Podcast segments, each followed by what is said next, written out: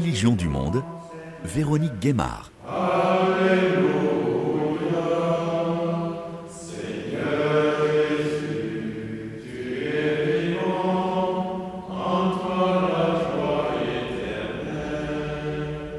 Bonjour à toutes et à tous. Aujourd'hui, je vous emmène à la rencontre de prêtres africains en France, les prêtres venus d'ailleurs, comme les décrit l'Église catholique, qui sont de plus en plus nombreux. La France compte environ 14 000 prêtres, dont 3 000 prêtres étrangers. Certains viennent d'Italie, de Pologne, d'Asie, d'Amérique latine, mais 80% viennent d'Afrique des chiffres qui ont grimpé en flèche dans les années 90 à cause de plusieurs facteurs.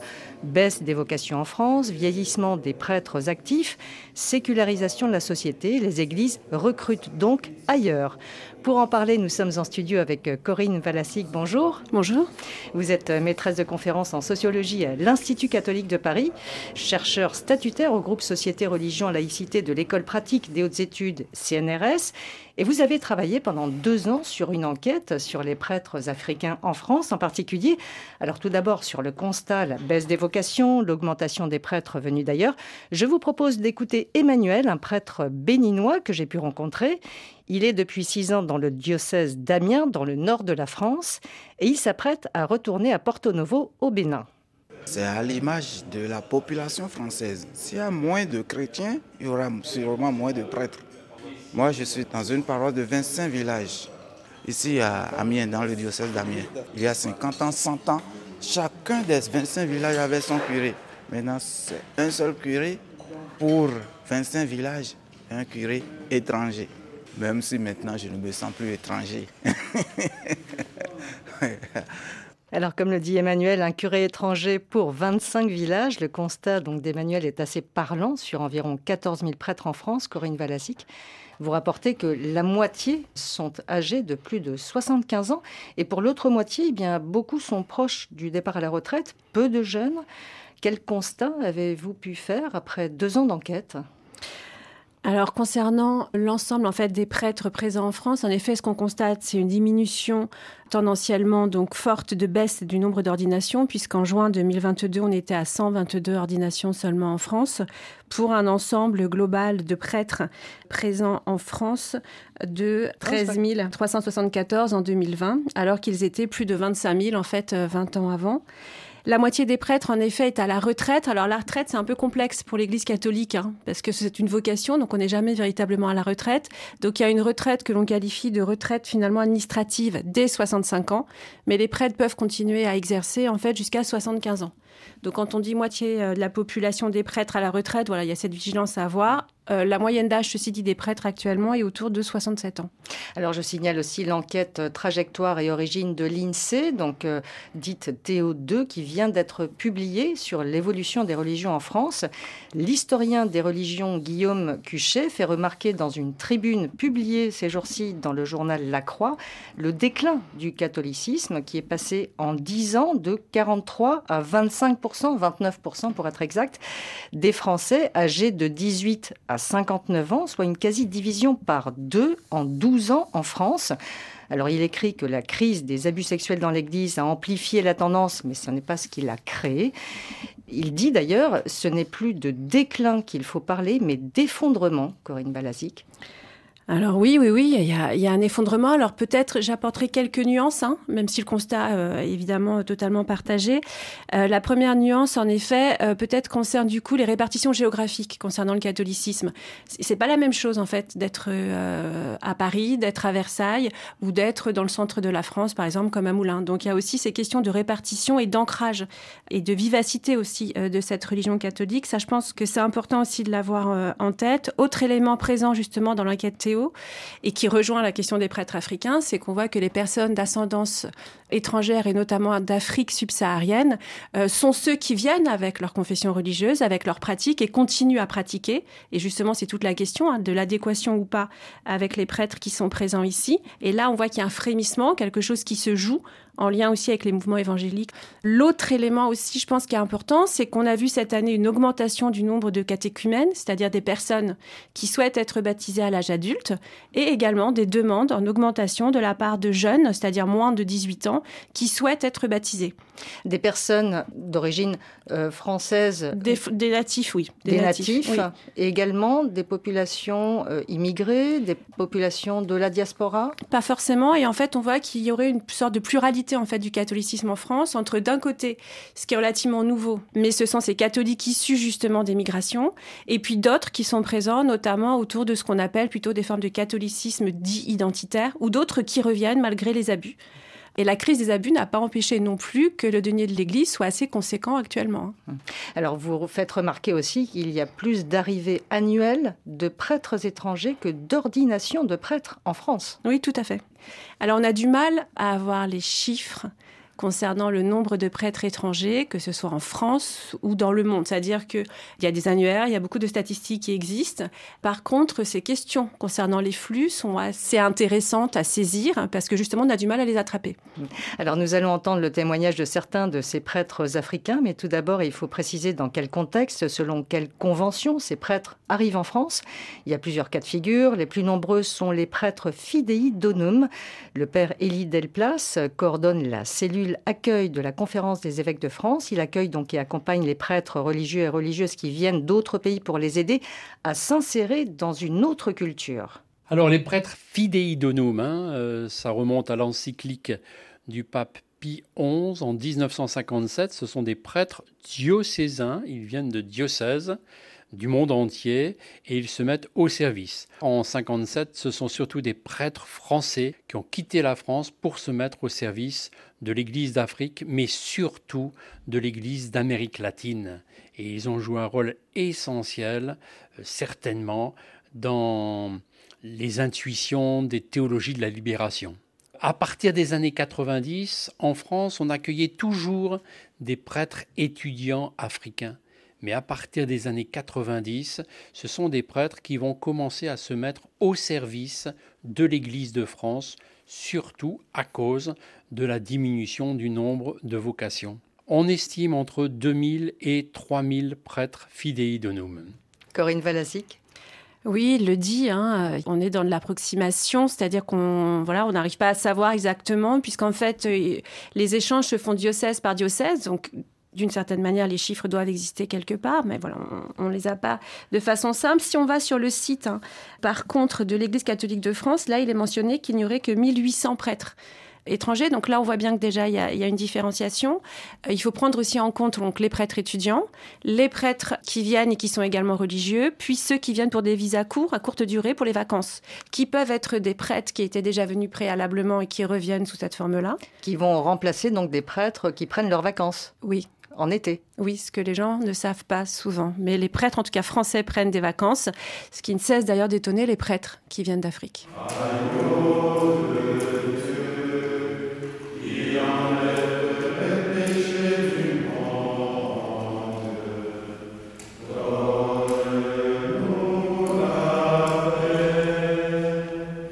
Alors certains euh, viennent aussi pour des raisons médicales, des raisons politiques. Euh, Fidel est un prêtre originaire de Kassongo, dans l'est de la RDC, la République démocratique du Congo, une région en proie au conflit avec des affrontements réguliers entre milices. Son évêque l'avait envoyé en 2016 en France pour faire des études de théologie.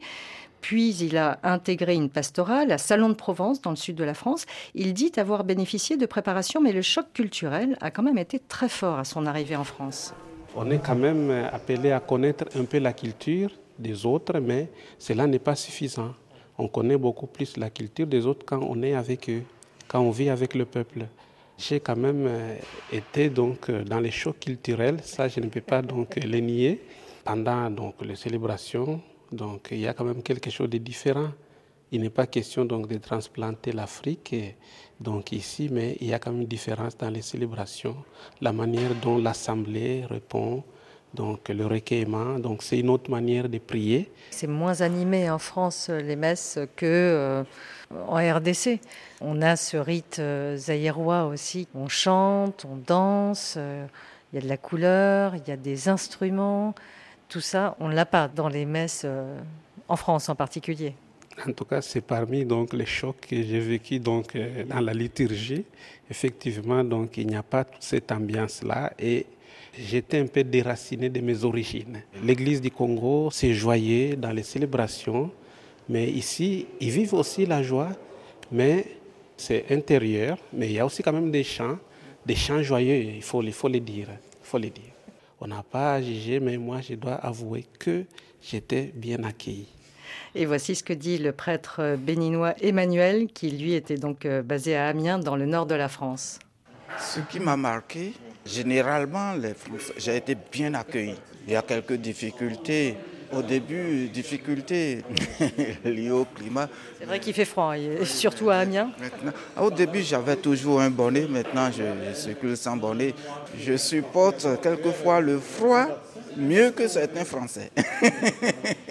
Mais il y a aussi des choses que je ne voudrais pas mener chez moi. L'humanité qui manque un peu, ou l'individualisme assez poussé. Vous n'avez pas souffert de, de, racisme, par exemple, parce que ça arrive aussi Moi, non. J'ai été bien intégré, mais d'autres en ont souffert.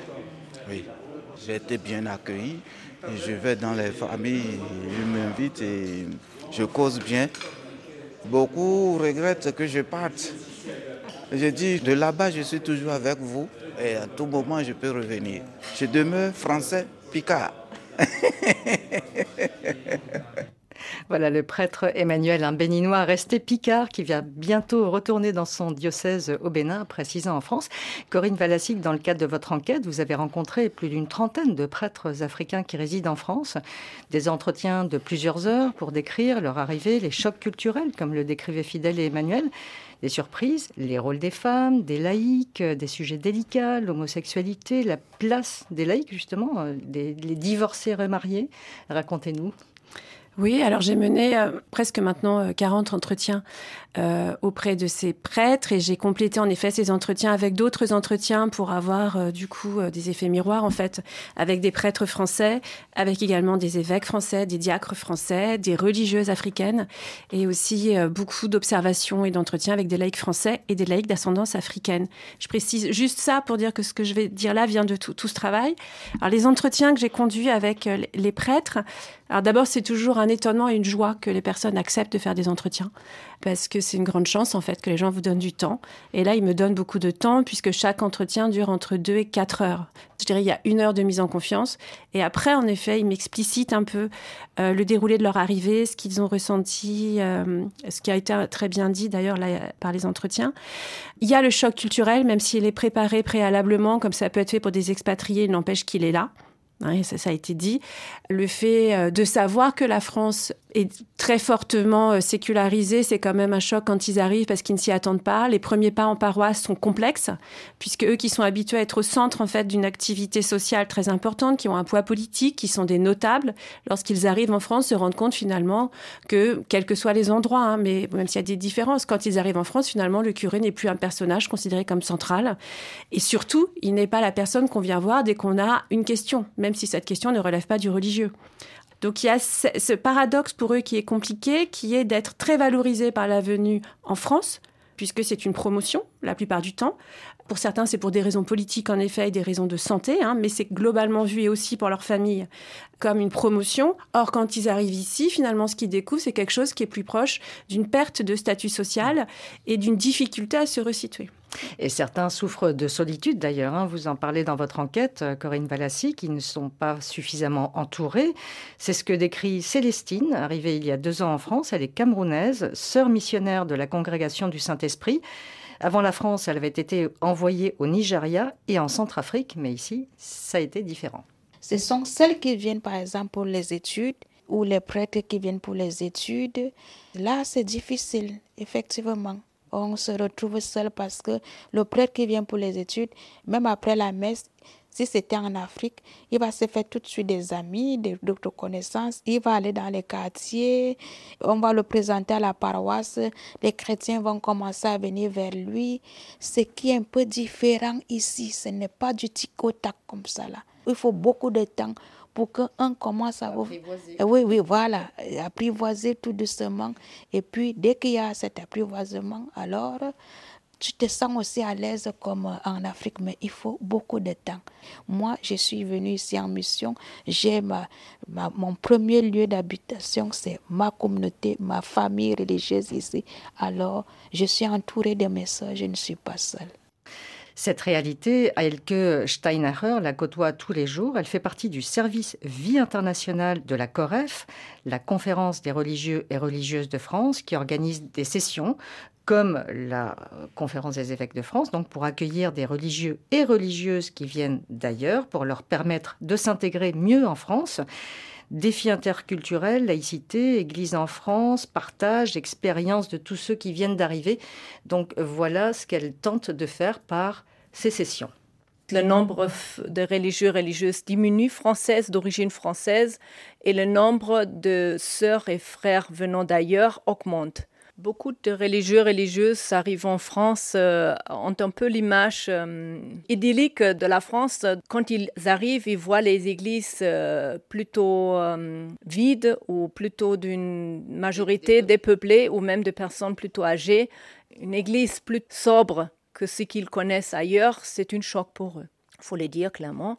Et beaucoup ont du mal s'adapter à, à des réalités autres nous, à la COREF, avec les sessions que nous proposons, c'est un peu adoucir ce choc et de leur faire comprendre ils portent leur euh, richesse et leur euh, force, leur dynamisme pour aider l'Église ici en France de se remettre debout et d'apporter leur pierre de construction dans la mission qu'ils ont reçue. Que vous disiez euh, donc les prêtres que vous avez pu rencontrer, Corinne Valazic, au cours de ces entretiens par rapport à cette euh, réalité qu'ils trouvent dans ces églises en France. Oui, c'est exactement ce qui vient d'être dit. Hein. Leur présence, en fait, révèle aussi euh, plusieurs paradoxes qui sont présents au sein du catholicisme français actuellement et nous permettent aussi de voir que le catholicisme est pluriel. Euh, donc là, c'est vrai qu'on met l'accent sur la richesse de leur venue, ce qui est une réalité. Hein. La difficulté qu'ils peuvent avoir, c'est comment est-ce qu'ils vont exprimer cette richesse au quotidien, puisqu'en fait, on ne leur explique pas exactement quelles sont les attentes à la fois, on va leur demander de faire comme on a toujours fait, comme on a toujours fait à Amiens, comme on a toujours fait dans tel village en, en Bretagne, mais sans leur dire ce qui était ce toujours fait. Et, de l'autre côté, en fait, on va attendre d'eux qui mettent en avant tout ce qui relève un peu dans, un imaginaire qui pourrait y avoir en France vis-à-vis du catholicisme africain, c'est-à-dire plus d'émotions, plus de chants, qui seraient susceptibles d'attirer des jeunes. Sauf que comme les demandes ne sont pas explicitées et qu'il ne serait pas forcément simple de, les accommoder ensemble, finalement, ils se retrouvent en fait face un peu à des injonctions contradictoires face auxquelles ils se sentent euh, assez désemparés. Alors justement, vous parliez euh, de s'adapter. Marie-Louise, centrafricaine, qui est aussi de la congrégation du Saint-Esprit, euh, elle a été en mission aux Antilles, à Haïti, au Cameroun. Mais pour elle, c'est le contact humain plus distant et les chants moins fournis dans l'Église qui l'ont le plus marqué en France. Ce qui m'a beaucoup étonnée quand je suis arrivée pour la première fois en France, c'est que on ne salue pas comme ça parce que nous on salue tout le monde. Les questions de d'aller chez les gens, c'est pas facile. C'est des codes, c'est prendre rendez-vous. Et à l'église, j'ai été un peu. Une fois, ça m'est arrivé. En Afrique, on chante. Tout le monde chante. On peut taper dans les mains, on peut danser. Mais ici, c'est calme. Voilà, on est calme, on ne bouge pas beaucoup, on chante. Parfois, il faut demander aux gens de chanter. Et voilà, je chantais à l'église de tout mon cœur parce que j'aime beaucoup chanter. Il y a une dame qui est à côté de moi qui me dit, mais on ne vous a pas demandé de chanter.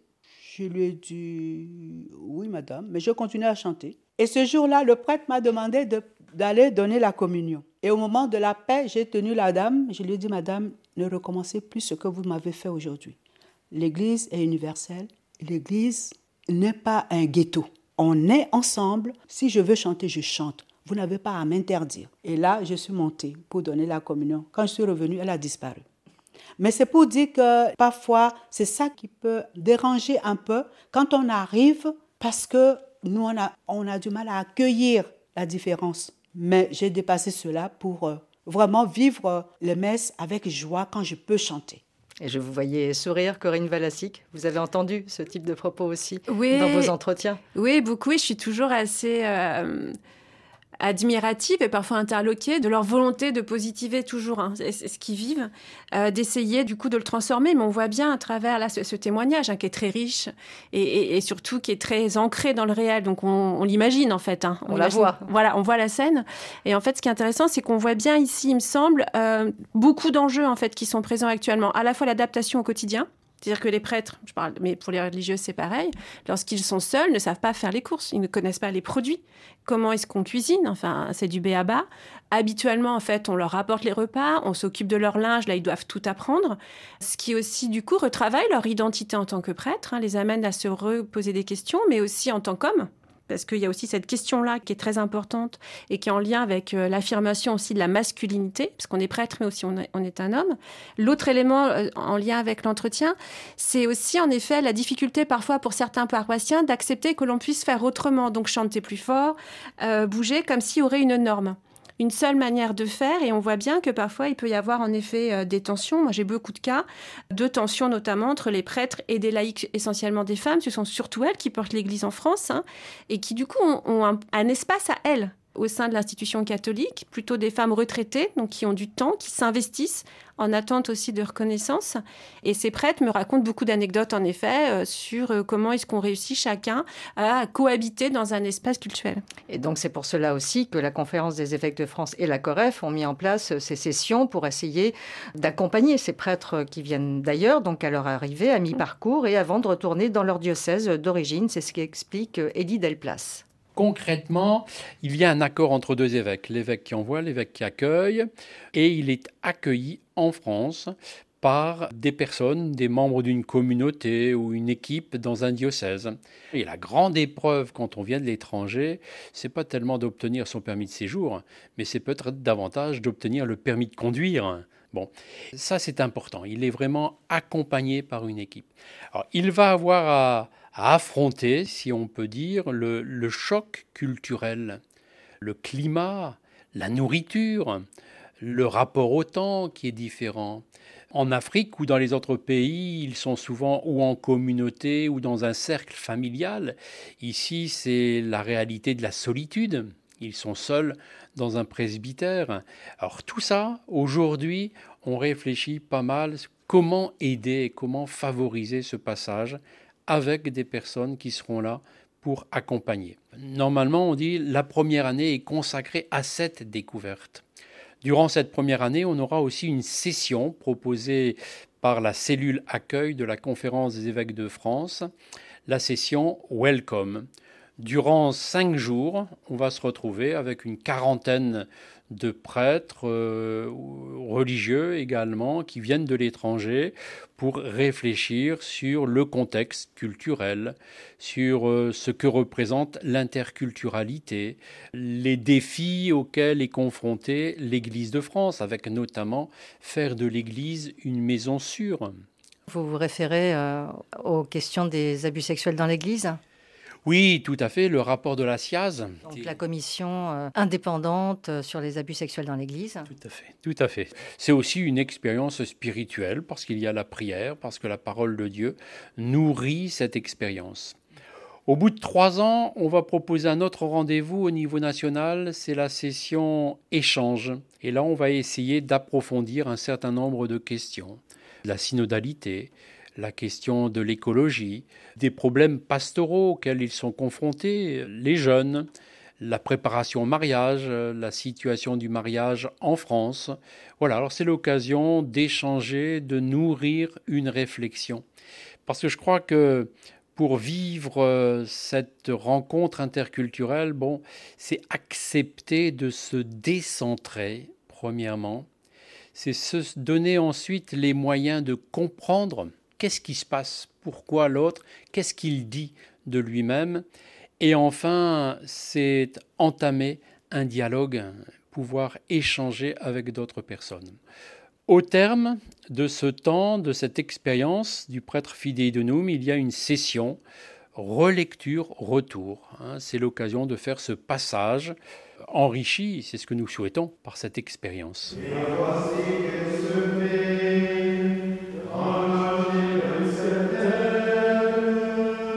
qui est intéressant aussi, ce sont les motivations de ces prêtres.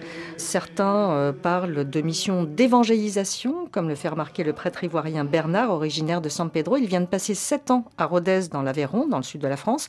Pour lui, c'est comme une évangélisation retour du sud vers le nord, après celle des missionnaires français en Afrique. Mais ce sont eux qui ont commencé. Si l'église, nous avons des églises en, en Afrique aujourd'hui, c'est parce que nous avions eu des missionnaires qui ont donné le meilleur d'eux-mêmes. Donc j'allais dire qu'aujourd'hui, nous sommes le fruit du travail qu'ont mené les missionnaires. En ce moment, je tiens à saluer euh, le travail qu'ils ont mené sur le terrain. Parce que les missionnaires, non seulement ont donné leur vie, ont donné de leur temps, ont fait don de leur vie à, l'Église d'Afrique, voilà, pour qu'elle soit là aujourd'hui. Donc ce dynamisme de l'Église d'Afrique aujourd'hui, je pense que nous devons ce dynamisme à la mémoire des missionnaires qui ont, qui ont travaillé, et voilà, qui se sont donnés. Voilà. Donc quand vous venez en, en France, vous faites une mission dans l'autre sens? C'est ça. Donc du coup, euh, voilà, on part euh, voilà, dans le but de donner le meilleur de nous-mêmes, euh, à l'instar des missionnaires. Voilà. Il faut dire que quand j'étais gamin, c'est une religieuse avéronaise qui m'avait pris en caté et devenu prêtre aujourd'hui. Je deviens missionnaire en Aveyron. Donc pour moi, c'est une charité que nous exprimions vis-à-vis de l'Église, de notre Église sœur de la France, qui nous a ouvert les portes de la vie en Église. Voilà. Corinne Valassic, est-ce qu'on peut parler de nouveaux missionnaires? Alors depuis le Concile Vatican II, hein, l'Église se dit missionnaire. Donc tout prêtre, par définition, euh, peut être missionnaire. Donc là, en fait, souvent, quand ils emploient le, terme missionnaire, alors pour lui, je ne sais pas, mais pour ceux que j'ai pu voir, au bout d'un moment, ils l'emploient, mais de façon un peu provocatrice et amusée, en disant, en effet, c'est une inversion de la mission. Nous avons été évangélisés, et du coup, maintenant, c'est nous qui venons vous évangéliser, en disant, bah, c'est nous, les Noirs, qui venons évangéliser les Blancs, et visiblement, les Blancs ne s'y attendaient pas. C'est un peu tout l'enjeu, en fait, hein, de ce qui se passe. Et d'ailleurs, on voit bien qu'ils sont présents depuis quand même maintenant assez longtemps, mais qu'on en parle peu. Ils sont à la fois très visibles et en même temps invisibles au sein de la société, au sein du catholicisme français. Donc il y a ce paradoxe que eux ressentent évidemment très bien. Et pour continuer sur cette question de la mission, eux considèrent en effet, à la fois eux sont en mission, c'est-à-dire qu'ils trouvent que ce qu'ils font se déploie dans un contexte difficile, donc, à titre individuel, ils se vivent comme des missionnaires et à titre collectif, se disent qu'il faut qu'ils puissent essayer de redynamiser le catholicisme en France d'une certaine manière auprès des jeunes et, et qu'ils aimeraient avoir un peu plus de possibilités pour le faire, sauf qu'ils sont censés repartir. Alors, par exemple, euh, écoutez ce que dit euh, Marie-Louise, donc euh, sœur de la congrégation du Saint-Esprit. Ce qui m'arrivait comme question, surtout la part de, des enfants ou des jeunes, mais pourquoi tu es ici? Ton pays n'a pas besoin de toi?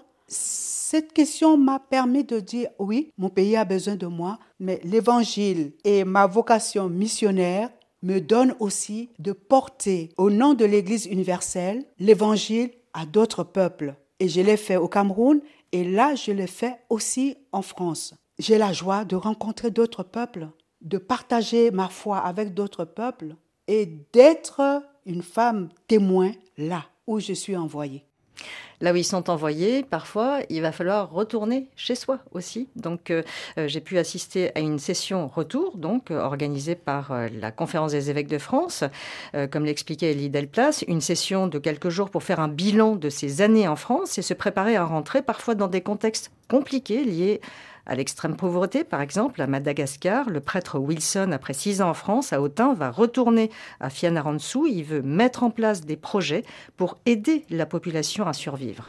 Je me suis rendu compte de la pauvreté des gens. Les gens sont devenus de, de plus en plus pauvres à Madagascar parce qu'il y a les cyclones qui passent régulièrement, qui détruisent la culture. La population à Madagascar sont 80% paysans dans les brousses. Donc, euh, j'imagine faire quelque chose une fois arrivé. Je me réfère une sorte de microcrédit.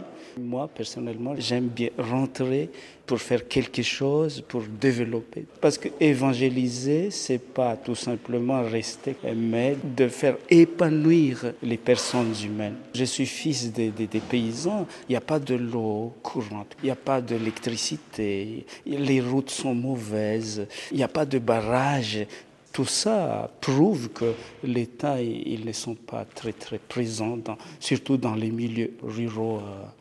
Les missionnaires d'avant nous, ils avaient des moyens pour construire euh, parce qu'ils ont été soutenus par leur famille, leur paroisse d'origine en Europe, leur diocèse d'origine. Actuellement, nous n'avons pas ces moyens-là. Donc il y a une certaine appréhension pour ce retour ou vous êtes euh, heureux de retourner dans votre diocèse? Je suis très heureux de retourner et des fois je suis même hâté d'y arriver et puis de réaliser les projets que j'aimerais faire. Et puis il y a ceux aussi qui rentrent dans des contextes de violence, comme le prêtre fidèle de RDC du diocèse de Kassongo, où sévissent donc des groupes armés. Mais dit-il, il faut rentrer, car en RDC aussi on manque de prêtres. Je savais bien que donc je devais retourner, donc ça ne me faisait pas de soucis avec mon église qui est à Kassongo. Il y a des prêtres qui vivent, mon évêque est là, ma famille est là. Revenir pour moi, ça ne me fait pas donc euh, de traumatisme dans ma tête parce que je sais qu'il y a des gens qui vivent. C'est aussi donc euh, le ressort du pasteur. Il y a quand même manque de prêtres parce que donc nous avons des territoires très vastes.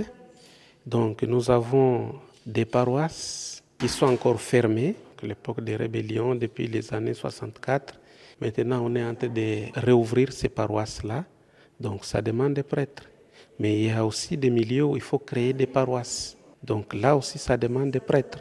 Donc euh, on n'a pas assez de prêtres. L'Église aura toujours besoin donc de missionnaires. Corinne Valassic, on entend ce prêtre congolais dire on manque de prêtres aussi dans nos pays. Donc euh, d'un autre côté, la France tente de combler ces manques de vocation en les appelant. C'est à double tranchant. Oui, alors ces entretiens sont très riches. Hein. J'aimerais parler de tout et, continuer. juste peut-être sur, deux éléments. Je pense qu'il y a un préjugé qui est assez tenace, celui selon lequel les prêtres africains ou même de d'autres nationalités euh, qui sont présents ici voudraient rester à tout prix. Or non. Euh, moi, parmi ceux que j'ai vus, et je les ai vus repartir aussi, ils ont envie de rentrer. Souvent, ça a duré trop longtemps. Certains sont là depuis 9 ans, voire plus. Euh, c'est long. Pour la jeune génération, je dirais 30-40 ans, il y a la volonté désormais que ces séjours soient plus courts. Alors, il peut y avoir des diversités des nuances, mais globalement, c'est quand même un investissement en temps, en appropriation de culture qui est énorme. Et ils ont envie de revenir chez eux, évidemment, du coup, qu'ils appréhendent, puisque leur pays a changé, eux-mêmes ont changé, chacun d'entre eux a changé, et donc ils se demandent comment tout ça va se réorganiser. On l'a entendu aussi, ils ont une vision du prêtre en Afrique qui est beaucoup plus pragmatique, avec un rôle social central qui s'occupe du bien-être ce qui n'est pas le cas en France. Donc il y a aussi souvent cette question qui est posée pour eux. C'est la même appellation, prêtre, même si on les dit prêtre venus d'ailleurs, ce qu'ils n'aiment pas du tout comme terme, à juste titre, mais en fait, ils n'ont pas l'impression de faire le, exactement la même vocation, en tout cas pas de l'habiter de la même manière, puisque pour eux, il faudrait s'occuper de tout. Et donc ça, c'est intéressant parce que ça nous amène en creux à re-questionner finalement ce qui se joue en France, la manière dont on voit le rôle du prêtre en France, en contexte aussi de laïcité. Autre élément ici, je trouvais euh, très intéressant, c'est en effet euh, le fait qu'en France, la diminution du nombre de prêtres est, constante. Néanmoins, on est quand même, alors pour l'Europe, hein, je vous donne le chiffre, on est quand même à un prêtre pour 1746 habitants en Europe. Ce sont les derniers chiffres qui sont sortis de l'annuaire des statistiques de l'Église. En Afrique, c'est un prêtre pour plus de 5089 habitants. Donc on voit qu'on n'est pas du tout dans le même ratio. Et ce que disait le dernier est tout à fait juste. En fait, il y a moins de prêtres au kilomètre carré, je dirais, en Afrique qu'en Europe. Par contre, il y a une augmentation du nombre de prêtres en Afrique, beaucoup plus conséquente qu'elle n'est euh, en Europe mais pas encore euh, suffisante. J'ai posé en tout cas la question à Élie Delplace de la Conférence des évêques de France, combler les manques de vocation en France par des prêtres venus d'ailleurs, entre guillemets, donc euh, notamment d'Afrique, ne peut pas forcément être une solution. Certains parlent de politique du bouche-trou. Voici la réponse d'Élie Delplace. Aujourd'hui, on accueille des prêtres, mais je crois que ça enrichit leurs églises qui les envoient. Est-ce qu'on s'est posé la question en se disant, mais les missionnaires qu'on a envoyés euh, dans la seconde moitié du 19e siècle, au 20e siècle, étaient-ils des bouches-trous? Alors, je crois que là, certainement qu'il y a un équilibre à trouver. Des prêtres fidei donum venant de l'étranger ne peuvent pas seuls répondre à l'ensemble des défis d'une église locale. Mais comment, avec tout ce qu'ils sont, ils vont enrichir cette expérience ecclésiale et permettre d'inventer des réponses? On, est aussi dans un monde global. On parle beaucoup du village planétaire. Euh, le pape François insiste essentiellement sur la culture de la rencontre. Comment on va vivre concrètement cette culture de la rencontre grâce à ces religieuses, ces religieuses, ces prêtres. Enfin, il, me semble que, bon, c'est sûr, euh, attention à ne pas trop profiter, entre guillemets, de cette situation, de cette croissance des pays d'Afrique et d'Asie, mais comment en faire une chance pour enrichir notre humanité, surtout à l'heure des replis identitaires? Voilà le discours de l'Église catholique. Corinne Valassic, une réaction? Oui, alors c'est un représentant, hein. il y en a d'autres qui peuvent tenir d'autres propos. Moi, je voudrais mettre l'accent en effet sur la culture de la rencontre, mais peut-être de l'autre côté, c'est-à-dire qu'il serait intéressant aussi de former, je pense, les laïcs français à l'arrivée de ces prêtres qui viennent d'ailleurs, et de les former pour les accueillir, réellement les accueillir. Hein, Ils ne sont pas suffisamment formés aujourd'hui. Ils ne le sont pas du tout. Alors, il commence à y avoir diocèse par diocèse parfois des référents, mais quand c'est un homme diacre qui est référent pour un prêtre, on voit bien qu'il y a une différence de statut qui peut perturber les prêtres il y a une dévalorisation là aussi qui se rejoue. Euh, donc je pense aussi qu'il faut que les laïcs acceptent ce choc culturel aussi pour eux. C'est-à-dire que c'est dans les deux sens en fait. Et peut-être ce choc sera moins lourd, peut-être qu'il sera moins complexe. Je pense aussi qu'il faut davantage associer les laïcs d'ascendance africaine au sein des paroisses, plutôt que d'accepter qu'éventuellement ils se situent dans d'autres espaces, voilà ce dont on peut parler. Et puis ce temps de relecture aussi doit être frais auprès des communautés en France. Qu'est-ce que ça leur apporte? Qu'est-ce qui se tisse? Quels sont les changements en fait? Car il y en a et c'est passionnant de les observer. C'est extrêmement stimulant et ça peut donner des pistes aussi pour l'Église catholique sur des perspectives d'avenir. Alors il y a les prêtres qui repartent chez eux, puis il y en a qui restent, euh, notamment des prêtres euh, africains qui sont incardinés. Donc Eddie Delplace disait qu'il était impossible d'en connaître les chiffres d'ailleurs. Euh, certains restent aussi pour des raisons de santé ou politiques.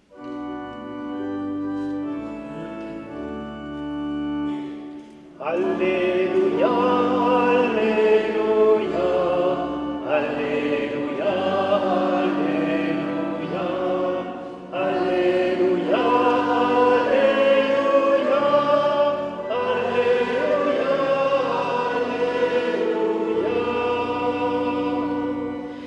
sommes à la messe de 11h ce dimanche à la paroisse Saint-Nicolas à Saint-Maur-des-Fossés, en banlieue parisienne. Une assistance plutôt âgée, quelques couples avec des enfants. Benoît euh, Aganimana est prêtre rwandais. Il vient d'être incardiné par le diocèse de Créteil. Mais cela fait plus de 30 ans qu'il vit en France, depuis 1991. Déjà avant moi, l'année dernière, il y avait un prêtre étudiant originaire du Burkina Faso ou de Côte d'Ivoire. Avant lui, il y a eu d'autres prêtres mais qui étaient étudiants. C'est la première fois, je crois, que leur curé est africain, noir, rwandais, avec un accent, avec euh, des manières de parler comme à Marseille euh, euh, ou à Toulouse, avec les mains, des choses comme ça. Alors, je ne sais pas quel est le ressenti, mais moi, ce que j'ai ressenti, ça n'a pas été ni un rejet, ni, ni un grand enthousiasme. Je pense qu'ils sont en train de voir mais cet examen, il est plutôt heureux, positif, euh, ça se passe bien plutôt. Mais c'est normal hein, qu'il se pose aussi des questions. Qui est-il? Ils me connaissent un peu, sauf qu'ils ne me connaissaient pas comme curé. Ils ne savent pas comment je parle, comment j'accompagne les gens, comment je décide. Ça, ils le découvrent. Mais pour moi, c'est pareil. C'est le jour J. Journée de la communication, frères et sœurs, et le pape François il nous invite à continuer de parler avec le cœur, selon la vérité et dans la charité. C'est beaucoup de choses, hein? Selon le cœur, selon la vérité et dans la charité. Je vous entendais dans votre homélie, vous interpellez euh, les fidèles. C'est en même temps ma personnalité, mais c'est aussi ma personnalité culturelle. Vous avez été en Afrique, euh, vous avez vu comment on prêche. Quand je suis bien, c'est pas tout le temps comme ça, mais souvent c'est comme ça. J'aime bien effectivement dialoguer avec les gens. Être arrivé à, mon texte et ne pas lever la tête, leur parler, éventuellement les embêter ou, leur dire une bêtise histoire de les réveiller, c'est pas moi ça. Alors des fois ça peut amener euh, mon homélie à avoir deux minutes de plus, hein, parce qu'ils aiment bien les sept minutes. Là ce matin j'en ai fait dix, mais c'était exprès, je savais que j'allais en faire dix. Parce que si je commente un petit peu tel ou tel euh, partie, je sais bien que c'est aussi ça qui peut rester. Tout le monde ne va pas retenir euh, euh, le premièrement, le deuxièmement, le troisièmement. Il ne s'agit pas de ça. Mais on trouve peut-être un geste, une parole, une interrogation, une exclamation que chacun prolonge là dans la Et c'est comme ça qu'on annonce et qu'on prêche en, Afrique. Hein. J'ai été formé, moi, au séminaire. Euh, à Boutaré chez moi. Donc, euh, alors j'essaye de contrer à moi, de freiner ce que je suis, mais souvent ça sort. Et c'est comme ça. Et j'aime bien que ça sorte d'ailleurs. Corinne Valassic, euh, l'incardination donc d'un prêtre, c'est le fait de transférer un prêtre d'un diocèse, en l'occurrence celui de Boutaré au Rwanda, à un diocèse en France. Oui, alors désormais il a incardiné en France. Préalablement, il était en effet euh, incardiné à Boutaré. donc cela signifie qu'il va rester en France. Donc là, on est dans une autre situation, c'est-à-dire la situation de ceux qui, parce qu'il y a eu un grand coup, hein, on le voit, de coup, enfin, je veux dire psychologique, spirituel. En fait, ils, réapprennent leur métier dans un nouveau contexte, hein, d'une certaine manière. Et là, ce que je trouve absolument euh, passionnant en l'écoutant, c'est qu'on voit tout le tissage qu'il a dû faire à travers les années pour réussir finalement à combiner tous ses propres apports qui viennent de sa propre culture, qui viennent de ce qu'il a découvert en France et comment il arrive à le proposer. Et il parle de cette question des sept minutes. Ces sept minutes, c'est ce qu'on demande directement aux prêtres. Pour une homélie. voilà, pour une homélie. On leur demande directement de faire 7 minutes. Eux en font d'habitude beaucoup, beaucoup plus. Et c'est souvent un point de crispation. D'autres disent OK, d'accord, on s'adapte. Et puis quand je rentrerai chez moi, je ferai ça parce que c'est plus simple. Donc on voit bien ici que même la manière de dire la langue de la religion, à travers les rites, à travers l'homélie, bouge et est différente. Et là, il s'autorise en fait par moment à sortir de ce à quoi les gens sont habitués, mais il doit connaître les possibilités de le faire. Alors Geneviève Soleillet, qui était euh, avec lui à ses côtés, qui est une laïque, vice-présidente de l'équipe d'animation paroissiale, raconte cet accueil. On accueille le prêtre, mais on accueille une personne, une personne euh, qu'on ne connaît pas. Et plus que la couleur de la peau, je crois que c'est ça qui compte. C'est la personne qu'on ne connaît pas comment ça va se passer, comment il va nous, manager, entre guillemets, comment il va nous annoncer l'évangile. Je crois que c'est surtout ça qui est important. Enfin, je pense que les, paroissiens le ressentent comme ça. Je n'ai jamais entendu dans l'Assemblée des gens dire oh, il est noir, il est africain, il vient d'Afrique, mais non, jamais, jamais, jamais. Par contre, euh, ah, il est dynamique, ah oui, il demande beaucoup, oui, voilà, mais il a sa façon de nous conduire. Et c'est ça ce qu'on accueille, plus que le prêtre qui vient d'ailleurs.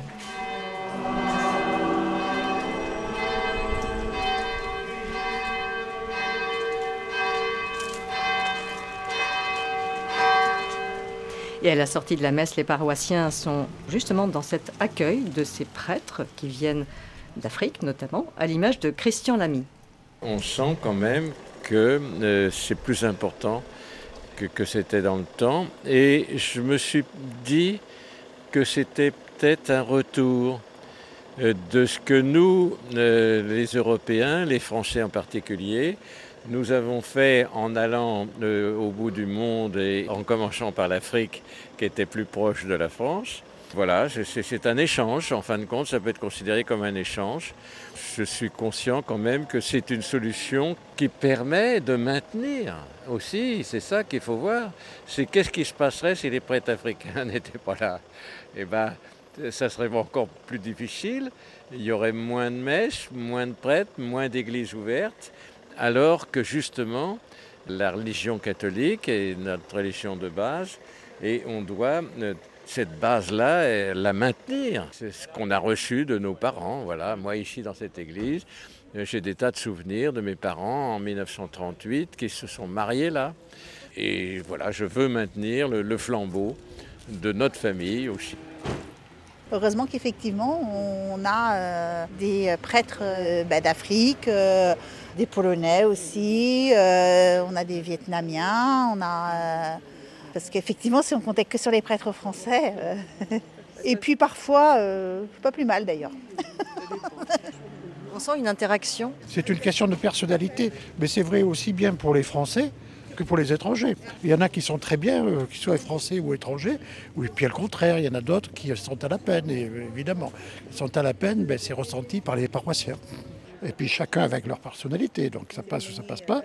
Et puis vous en avez d'autres ben, qui ont la difficulté de la langue et d'autres qui l'ont beaucoup moins. Et dorénavant, tous les prêtres de la paroisse de Saint-Maur-des-Fossés viendront de Boutaré. Et voici ce que nous dit Benoît Ageni-Mana. Avant, j'étais effectivement prêtre aux études, prêtre à mission, venant du diocèse de Boutaré au Rwanda. Et à chaque euh, changement, il fallait que j'ai un contrat signé. Je le renouvelais tous les trois ans. Ça a fait son chemin, euh, ça a dialogué, j'ai peut-être aussi fait mes preuves, je ne sais pas. J'ai eu le temps d'aimer le diocèse où je suis. Et puis, lorsque j'ai senti que c'était le moment, j'en ai parlé aussi aux deux évêques en disant, finalement, euh, j'ai été ordonné prêtre il y a 34 ans. Ça fait 30 ans que je suis en France. J'ai l'impression qu'il faut que je continue d'épanouir ma vie là où je l'ai vraiment donné, et c'est dans l'Église de France. Ils ont dit oui. Et le 8 décembre 2022, euh, j'ai été accueilli dans le clergé de Créteil. Sinon, le Rwanda, c'est un pays magnifique, je l'aime, c'est une église où j'ai été baptisé, ordonné prêtre, je ne peux pas l'abandonner. Et une particularité, c'est que cette paroisse qui va être réunifiée et portée à nouveau nom dans une nouvelle dynamique est confiée aussi au clergé de Boutaré je suis là comme originaire de Boutaré, curé de cette paroisse, et en lien avec des jumelages qu'on a conclus entre les deux diocèses, suite à ma présence et à la présence des autres, la paroisse est confiée en administration pastorale au clergé de Boutaré. Nous sommes deux prêtres de Boutaré qui vivons ici, et lorsque je partirai, quand je serai nommé ailleurs, normalement c'est un prêtre de Boutaré qui viendra pour être curé ici. Alors les paroissiens sont en train de l'apprendre, d'apprendre à nous connaître, de connaître Boutaré aussi, et puis... mais ça se passe bien. Le Seigneur soit avec vous. Évangile de Jésus-Christ selon Saint Jean.